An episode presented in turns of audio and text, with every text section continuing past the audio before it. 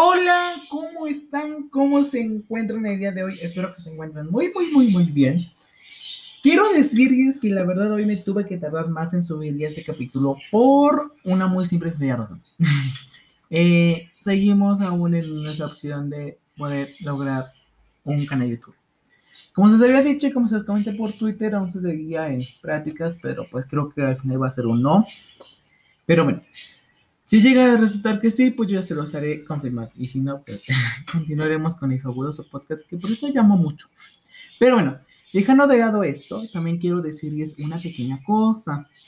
Y esa pequeña cosa suena muy chistoso, suena así como cuando te hablas tus padres. Pero bueno, quería decirles también que ya se encuentra una forma en la cual pueden ayudar al planeta este 22 de abril, que recuerden que hoy es el día de la Tierra y para esa forma de ayuda al planeta la pueden encontrar en mi canal, bueno, en mi cuenta de TikTok, recuerden buscar con mi mundo entre libros y encuentran Ayudamos Más al Planeta.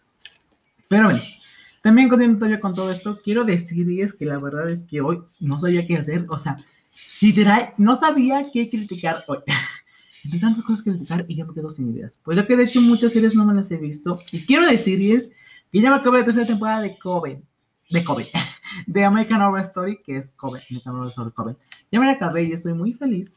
Y ya vamos por la cuarta, que es Freak Show. Espero ya comenzar a verla hoy, porque la verdad es que hoy tengo varias cosas que hacer y no la he comenzado a ver. Pero sí, sí, estoy ya muy feliz. Eh, también quiero decirles que la verdad este, no me he visto muchas series y películas y es como de, ay, no puede ser, ahora qué vamos a hacer? Porque no, no tengo así tanto para criticar, pero bueno, espero que les guste mi crítica de día de hoy. Pues hoy voy a criticar una película que ya salió hace unos años, creo que salió en el 2018, 17, por esos años, no me acuerdo bien. Pero yo me la vi hace poco porque la integraron a Netflix. Pero bueno, la primera que voy a criticar es Mamma Mía, vamos otra vez, o Where Are You Again.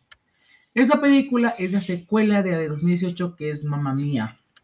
Esta película es un musical comedia. Eh, es un musical comedia por ahí.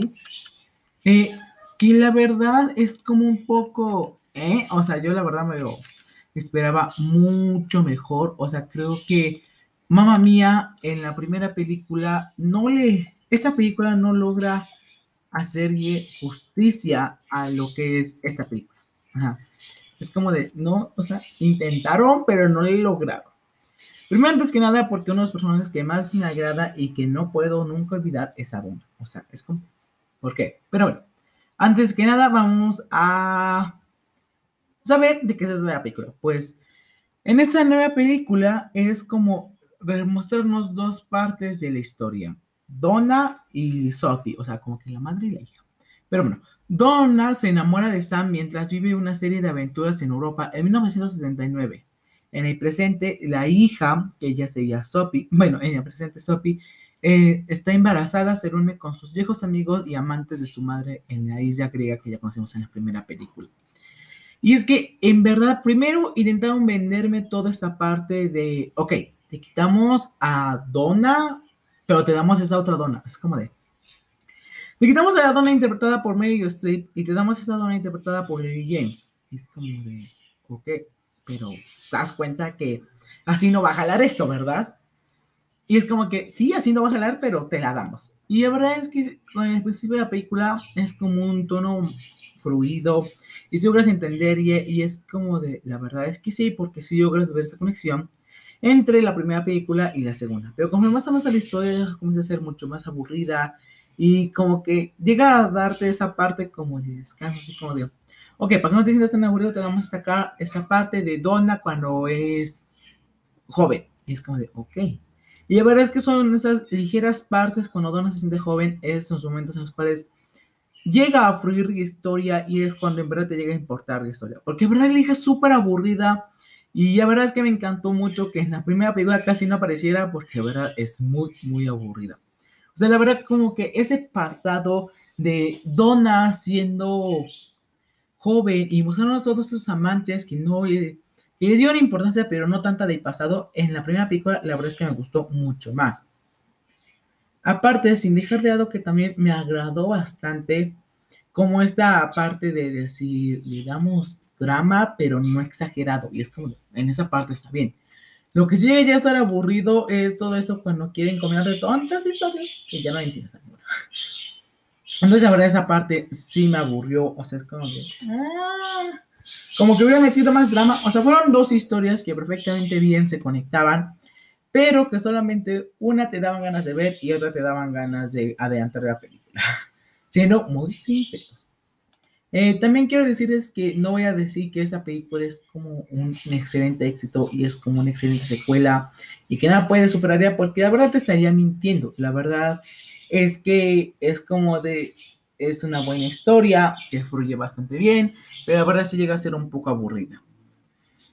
Entonces, entre todo esto, igual quiero decirte que como que Adona de joven logra mostrar esa parte como de sabiduría que logra avanzar ya para la primera película, porque si es como que, pues es interesante, porque en la primera película sí vemos todavía bastante infantil y bastante, ¿cómo poder decirlo? Delicada, un poco así como de, yo quiero lograr todos mis sueños y soy capaz de todo, y la vida es bien bonita y el mundo también es bien bonito, y todo esto.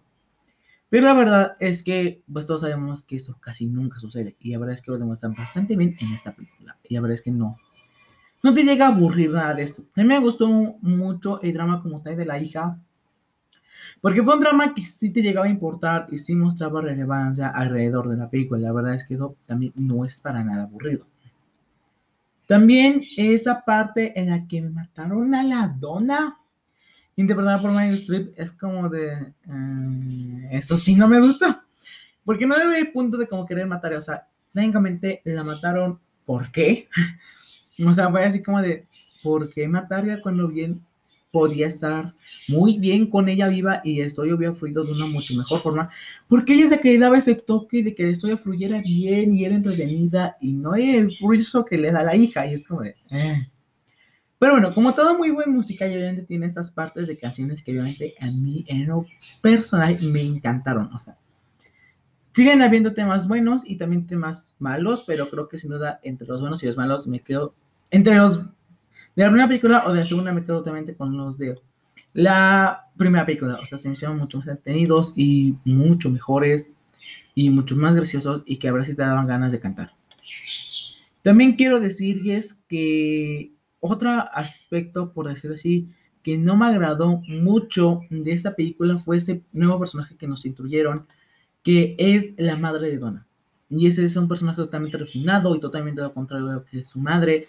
Y bueno, su hija, de hecho, este, cómo era su hija, que era totalmente aventurera y que se aventuraba varias cosas, y cómo fue que este aspecto de ir creciendo le dio ese aspecto de madurez que vimos en la primera película, como te había dicho. Pero esa parte de la madre de ella, o hemos dicho de la abuela, se me hizo así como que ah, un personaje de relleno que bien sin ella hubiera fluido totalmente bien la historia. O sea, técnicamente solamente me lo metes ahí porque quieres o porque. Porque ahora fue un personaje que yo cuando lo vi ahí fue así como de. Ok, pero ¿qué hace aquí? O sea, sí, su hijo murió, pero estamos de acuerdo que ahí dicen que ya pasó un año de su muerte. Eso ya nos traen, o sea, sí se me hizo así como que súper innecesario y fue así como de. Bien, si te hubieras saltado, hubiera estado re bien la historia, ¿eh? Porque la verdad no, no le marca mucha sentencia y fue así como que, ok, te agregamos este personaje de más, pero quién sabe por qué te lo estamos agregando. La verdad que eso tampoco me gustó mucho de la historia. Quiero confesarte que otro aspecto que más o menos me agradó de la historia fue este aspecto en el cual, este, pues, contar esa historia también por parte de la vista de los amores que tuvo Donna de joven. O sea, cómo te lo iban contando y ahora eso también me gustó mucho porque nos reflejaba varios puntos de vista de la misma historia y de una forma que no te aburriera. O sea, hicieron cosas buenas, pero también hicieron muchas cosas malas y ya es como de... Ah". Pero bueno, mi opinión sobre esta película es de un 7.5, la verdad es que le daría más, pero sí está bien aburrida. Así que te recomiendo, yo opino que simplemente para palomear, pero te recomiendo más la primera. La primera no sé si encuentras en Amazon, la verdad es que no he visto, pero la segunda la puedes encontrar en Netflix. Yo me despido de ustedes y les agradezco mucho por estar en este podcast y escucharlo sobre todo. Eh, quiero decirles que, pues hoy como Día de la Tierra, por favor, espero que puedan hacer lo que les acabo de recomendar por mi TikTok, para que cuidemos más a nuestra tierra, porque solo tenemos una y en esa misma tierra vive Taylor Swift, vive Daniel Radcliffe, vive Emma Roberts, vive Emma Watson, vive Emma Stone y varios artistas que me encantan, Timothy Chamberlain y cuidemos ya más y viven todos los escritores que me encantan. Así que bien, cuídenla más y bueno, recuerden que yo los quiero mucho y nos vemos en el siguiente podcast y recuerden seguirme en todas mis redes sociales, en Instagram, en TikTok y ya teníamos Twitter. Mi mundo entre libros ya llegó a Twitter. Eh, síganme, todos aparecen como mi mundo entre libros. Yo los quiero mucho y bye.